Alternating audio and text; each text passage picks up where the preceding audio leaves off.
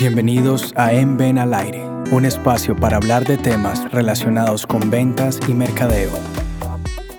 Hola, ¿cómo están? Bienvenidos a este nuevo programa de En Ven al Aire. Hoy estamos con nuestro director Luis Fernando Escobar. Bienvenido.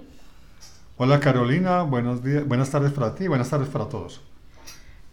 Luis Fernando, eh, pues pasa algo en el mundo empresarial y en general como en, en todos los negocios y es el síndrome de estoy ocupado estoy ocupado, no me puedes llamar ahora, eh, más tarde o cuando encuentro el tiempo en la agenda. Realmente, eh, desde su experiencia, ¿qué sería estar ocupado? Pues realmente estar ocupado es estar enfocado en un proceso productivo que tenga un plan de trabajo y que lleve a un resultado esperado. Entonces, cuando uno dice que está ocupado realmente, es porque ya está en búsqueda de un fin. Otra cosa es ocupationitis, que hay personas que les gusta decir que están muy ocupadas y es haciendo cositas no productivas, haciendo cosas no importantes, posiblemente urgentes, por la falta de planeación y por eso hay tanta confusión entre ocupación y productividad. Listo, en, eso de, que hablamos de atender lo urgente y no lo importante, eso entonces de dónde se origina ese problema. Obviamente falta de planeación, pero viene desde la persona como su falta de planeación o tal vez desde su líder. Muchas veces las personas se, comparta, eh, se comportan como su líder y estos líderes se comportan de acuerdo a una cultura empresarial. Eh, conocemos empresas muy organizadas donde los trabajos son planeados eh, por etapas y con un resultado y con unos indicadores de gestión. Entonces aquí cada persona que acomete una labor está enfocada realmente en algo importante que no se le convierte urgente porque lo planeó con anticipación suficiente y con los recursos necesarios. Otra cosa ya es lo urgente eh, importante y lo urgente no importante. Lo urgente importante hay que hacerlo inmediatamente. Y lo urgente no importante, deléguelo. Y lo que no es importante ni urgente, no lo haga. Eso es una matriz que uno trabaja entre lo importante y lo urgente.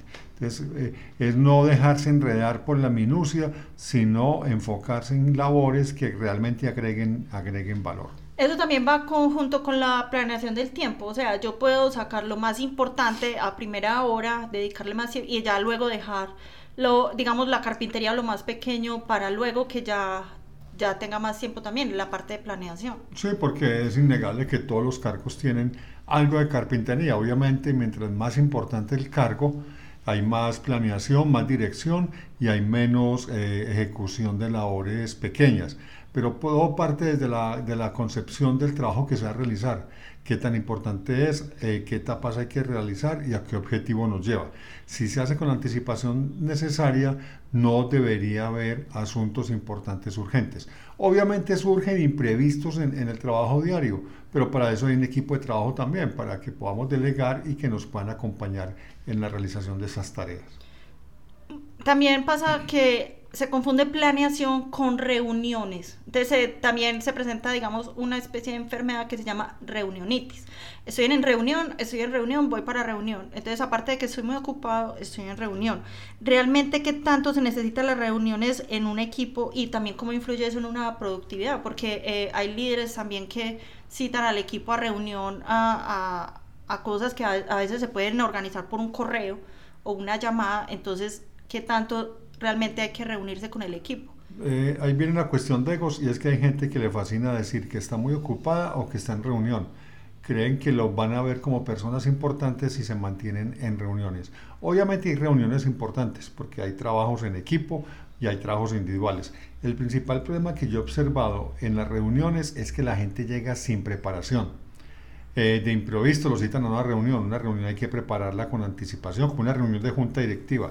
Se planea la fecha y hora, se planean los objetivos, se envía la información con anticipación, información acerca de los temas que se van a tratar. Entonces, cuando se llega a una reunión, ya se llegan analizados los temas. ¿no es cierto? Y se llega es a tomar decisiones de una manera concreta y directa. Se pregunta, todos leímos el material, listo, eh, alguna duda, si hay inquietudes se resuelven, pasemos a tomar decisiones.